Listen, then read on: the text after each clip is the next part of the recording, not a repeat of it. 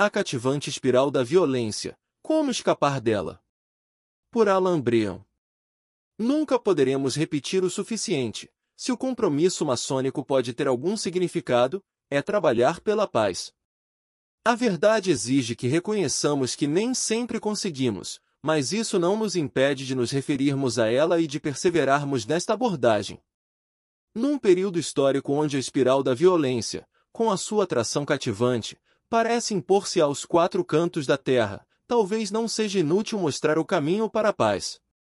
A realidade é que a violência gera violência, a derrota desperta a necessidade de vingança, o poder da imaginação humana inventa constantemente novas armas e assim por diante até levar à autodestruição.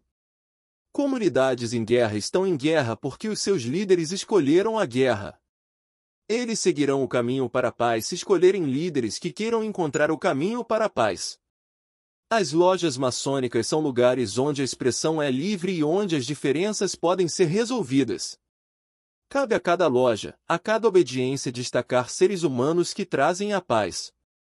Não há necessidade de querer constantemente refazer o jogo e procurar causalidades que se tornarão acusatórias.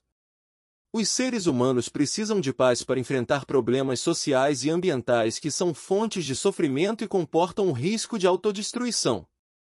O problema da sobrevivência do nosso planeta é tão importante que não é possível ignorar a realidade das nações. Vamos unir-nos para criar as condições para um diálogo franco e sincero baseado na esperança. Tudo é possível,